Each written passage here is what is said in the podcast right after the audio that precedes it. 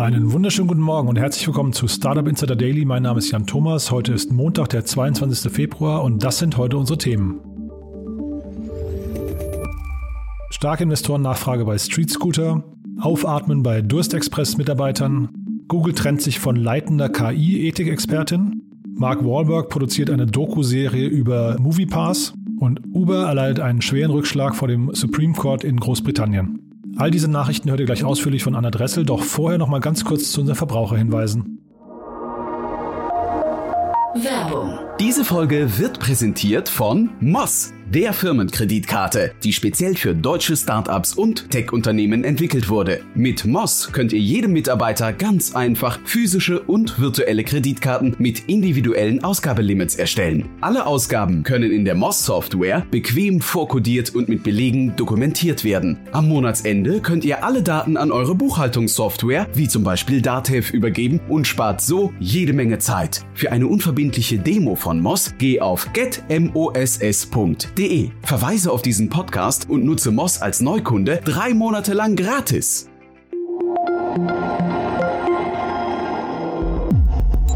Startup Insider Daily Nachrichten. Von wegen stille Post. Dieses Unternehmen äh, kann jetzt kräftig auf die Pauke hauen. Die haben nämlich mit äh, Street Scooter eine hundertprozentige Tochtergesellschaft auf den Markt gebracht, die jetzt Autos bauen, und zwar Elektroautos nur für den Transportbereich.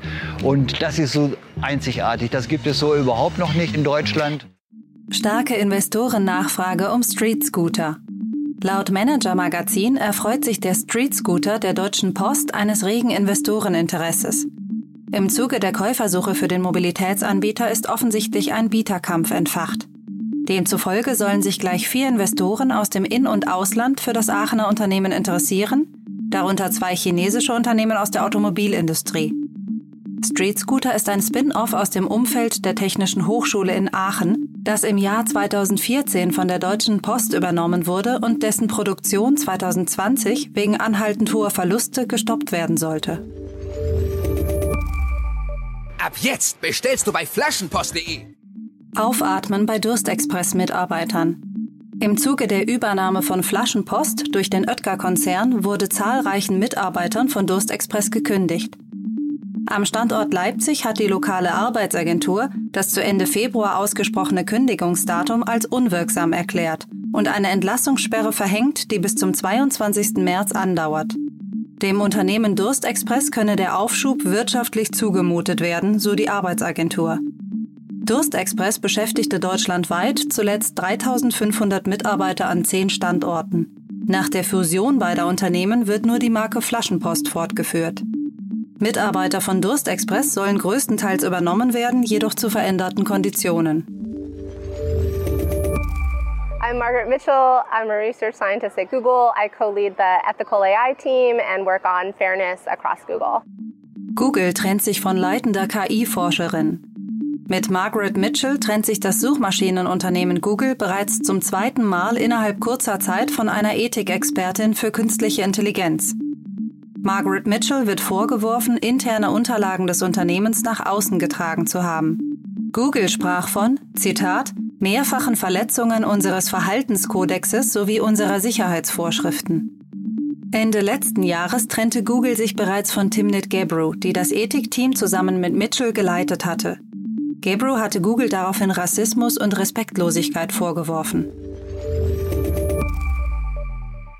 Here's the letter they put out. In short, it says that as of September 14th, 2019, MoviePass is shutting down. They say they'd like to bring it back and continue, but as of now, they're not too sure if they're going to be able to. Mark Wahlberg produziert Dokuserie über MoviePass.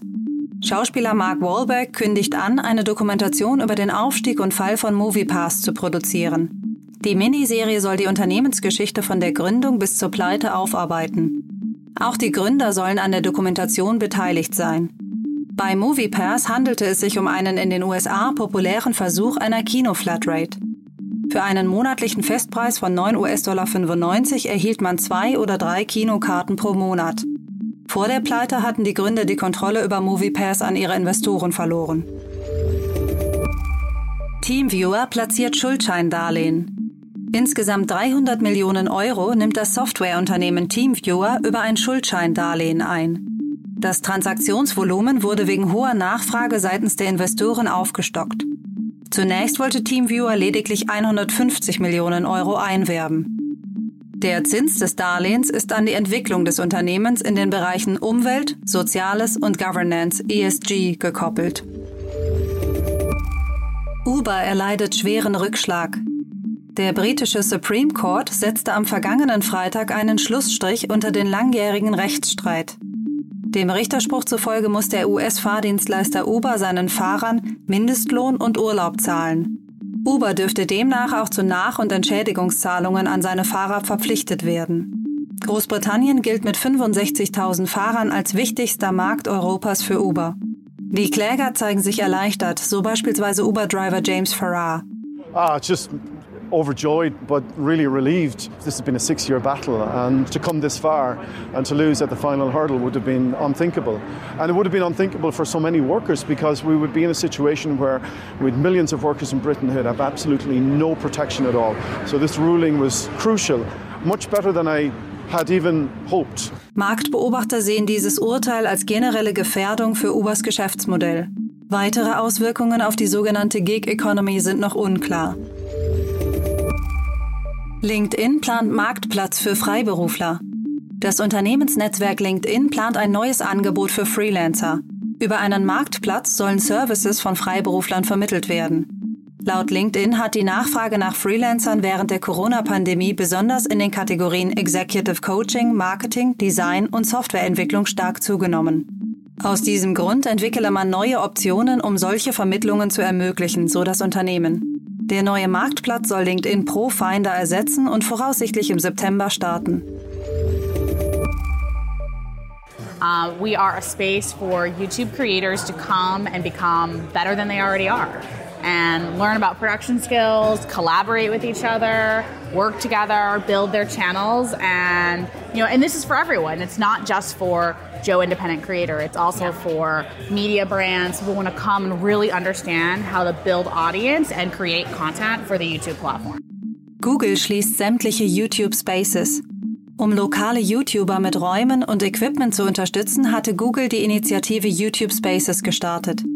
Wie nun bekannt wurde, werden sämtliche Spaces inklusive dem Ende 2019 neu eröffneten in Berlin geschlossen. Zwar konnten die Räumlichkeiten seit Beginn der Pandemie nicht genutzt werden, dennoch zeigen sich Marktbeobachter vom Timing verwundert, da mit TikTok und Instagram Reels zwei starke Kontrahenten um die Gunst der Creator-Szene werben. Weltweit sind ein knappes Dutzend YouTube Spaces von der Schließung betroffen.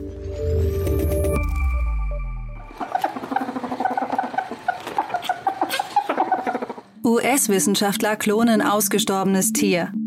Erstmals ist es Wissenschaftlern in den USA gelungen, ein vom Aussterben bedrohtes Schwarzfußfrettchen aus Genen eines bereits vor 30 Jahren verstorbenen Tieres zu klonen. Wie US Fish and Wildlife Service in einer Pressemitteilung berichtet, handelt es sich bei dem Klon um eine genetische Kopie des Frettchens Villa, das 1988 starb und dessen Überreste bis heute eingefroren waren. Das neugeborene Frettchen hört auf den Namen Elizabeth Ann. Und das waren die Startup Insider Daily Nachrichten vom 22. Februar 2021. Damit zurück zu Jan Thomas. Startup Insider Daily Hintergrund. Heute ohne Interview, dafür mit einem äh, ja, Link-Tipp. Äh, und zwar würde ich euch gerne empfehlen, den Club K5. Und zwar kennt ihr wahrscheinlich alle die K5. K5 ist ja, ja eine riesengroße Marke mittlerweile rund um das Thema E-Commerce und Handel und Retail und so weiter und so fort.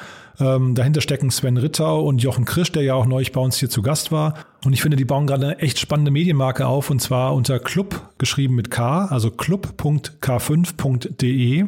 Wir verlinken das natürlich auch nochmal. Findet ihr also jede Menge äh, spannender Videointerviews und Präsentationen von sehr, sehr vielen namhaften Akteuren aus dieser Szene hier. Und äh, wir hören jetzt einfach mal rein, stellvertretend für ganz viele andere tolle Vorträge, muss ich sagen. Hören wir einfach mal rein bei Christian Mehrmann. Er ist der Founding Partner von Cherry Ventures und ihr wisst ja, Cherry Ventures hat ein sehr, sehr gutes Händchen bewiesen mit Flaschenpost und hat da früh investiert.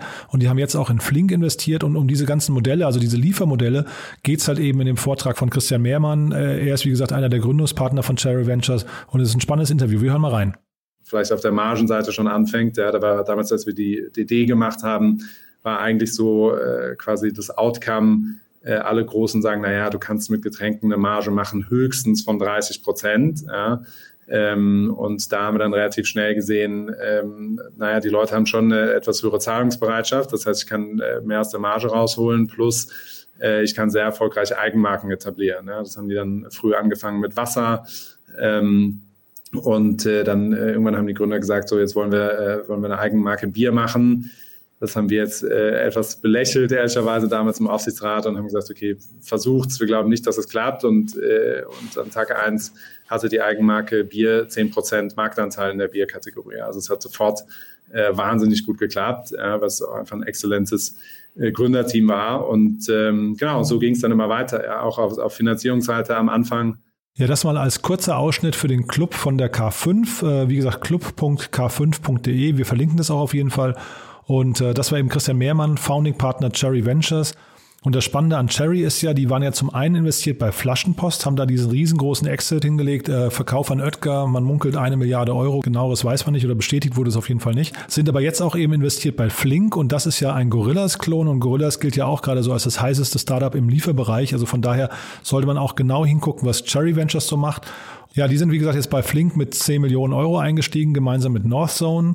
Und äh, diese ganzen Lieferversender sind natürlich klare Corona-Profiteure. Und das hat jetzt eben auch Aldi äh, mitbekommen und hat gesagt, wir möchten mit Aldi liefert, so heißt die Marke, einen neuen Lieferservice etablieren für Lebensmittel. Und zwar machen dort Aldi Nord und Aldi Süd gemeinsame Sache. Die haben gemeinsam eine Verwaltungs GmbH gegründet für den Bereich E-Commerce und haben auch jeweils einen Geschäftsführer eingestellt. Der eine kommt von Henkel, der andere war äh, Digitalchef bei L'Oreal und wollen da also jetzt richtig kräftig investieren. Äh, insgesamt 1,5 Milliarden Euro stehen zur Verfügung für ein neues IT-System, was natürlich dann eben auch diesen ganzen Lieferservice mit abdecken soll, aber eben auch von den 10.000 Filialen genutzt werden soll. Aber auf jeden Fall, man sieht, äh, Aldi digitalisiert sich und natürlich, wenn man sich die Lieferservices anguckt, dann muss man auf der anderen Seite auch sich die Kochbox-Versender angucken und auch da war Bewegung drin. Da hat zum einen Blue Apron, das ist ja quasi der US-Konkurrent von HelloFresh, äh, hat seine Zahlen veröffentlicht.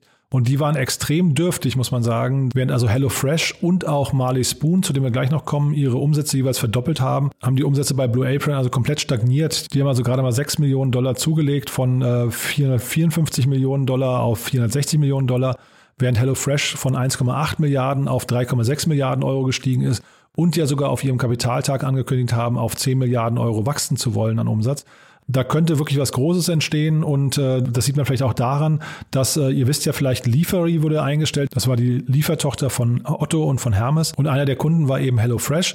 Und da hat HelloFresh jetzt gesagt, das Aus von Liefery nutzen wir dazu, um jetzt unseren eigenen Lieferservice zu etablieren. Da haben jetzt die ganzen Kunden eine Mail bekommen, äh, in der quasi der Lieferservice angekündigt wurde. Und äh, auch das natürlich ein tolles Zeichen von Stärke. Vielleicht nochmal ganz kurz Marley Spoon. Ich habe es ja kurz erwähnt, das ist von Fabian Siegel gegründet. Das ist der Ex-COO von äh, Delivery Hero. Und der hat ja, der ist ja in Australien an der Börse. Und auch die haben ihre Umsätze verdoppelt von 130 auf 254 Millionen Euro. Also das sind wirklich satte Zahlen, wie gesagt, außer Blue Apron. Und äh, ja, dann vielleicht noch der kurze Funfact am Rande, ihr habt es ja wahrscheinlich in den letzten Tagen schon gehört. Der äh, Dominik Richter, das ist der CEO von HelloFresh, der hat angekündigt, mit, ähm, mit einem Spec an die New Yorker Börse gehen zu wollen. Also auch da muss man sagen, Hut ab, da ist jemand wirklich am, ja, richtig am Durchstarten. HelloFresh auf jeden Fall scheinbar ein echter DAX-Kandidat. Mal gucken, wie das weitergeht. Ja, damit sind wir eigentlich schon durch für heute. Trotzdem möchte ich noch mal ganz kurz zum Abschluss euch hinweisen auf den Podcast von gestern, nämlich da war Andreas Haug bei uns zu Gast, das ist der Founding Partner von eVentures, also auch ein sehr etablierter, renommierter ähm, Venture Capitalist hier in Deutschland. Und er hat gemeinsam mit einem seiner Partner von eVentures, dem Christian Leibold und einem anderen Autor, dem Andreas Nölting, ein Buch rausgebracht, das heißt Deutschland Startup, wie Gründer und Investoren mit neuen Geschäftsmodellen unsere Zukunft sichern. Und ihr seht es ja schon ein bisschen am Titel, da geht es sehr viel um gesellschaftliche Themen, da geht es um die Zukunft von Deutschland und von Europa, da geht es um unsere Position im internationalen Wettbewerb, da geht es um die Weichen, die wir stellen müssen. Vielleicht hören wir mal ganz kurz rein. Jetzt zeigen wir mal eine Reihe von Gründerporträts, die auf der Basis von einem europäischen gewachsenen deutschen Wertesystem eben ganz anders sind als die Lautsprecher Elon Musk oder ähm, Larry Ellison und die wir alle kennen, ja, äh, sondern die basierend auf den Werten, für die wir hier stehen, ähm, verwurzelt in der europäischen Tradition, in einer sozialen Marktwirtschaft, in einem gesellschaftlichen Konsensmodell, die ähm, ihr Thema vorantreiben und herausragende Leistungen bringen. Und diese acht Gründer oder neun Gründer, die wir dort vorstellen, sind ja nur repräsentativ für eine große Zahl von Gründerinnen und Gründern, die wir hier in Deutschland haben und die wir vielleicht mehr fördern sollten. Und da wollten wir Sichtbarkeit ähm, bringen und sagen, schaut euch mal die Leute an, äh, seht mal, was wir hier an Chancen haben und was wir an Potenzialen haben und lasst uns die jetzt einfach mal nutzen. Hm. Du bist jetzt mehrfach gerade gesprungen zwischen Deutschland und Europa. Wo, wo ziehst du denn da genau die Trennlinie?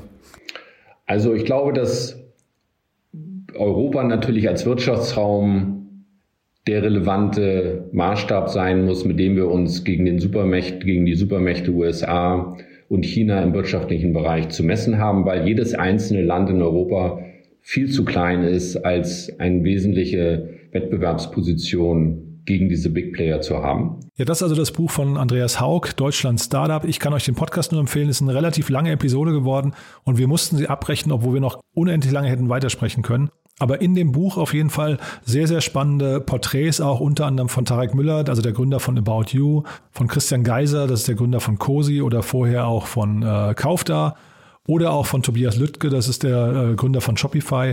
Und anhand dieser Porträts wird eben auch gezeigt, wie stark der Gründungsstandort Deutschland eigentlich ist. Also von daher hört euch das mal an, meine dringende Empfehlung. Und äh, schaut vielleicht auch mal in das Buch rein. Das kann man überall bestellen, wo es Bücher gibt, am besten im lokalen Buchhandel. Und damit sind wir wirklich durch für heute. Vielen Dank fürs Zuhören. Wir hören uns morgen wieder. Bis dahin, euch einen schönen Tag. Ciao. Startup Insider Daily, der tägliche Nachrichtenpodcast der deutschen Startup-Szene. Diese Sendung wurde präsentiert von Moss, der Firmenkreditkarte, die speziell für deutsche Startups und Tech-Unternehmen entwickelt wurde. Alle weiteren Informationen auf getmoss.de.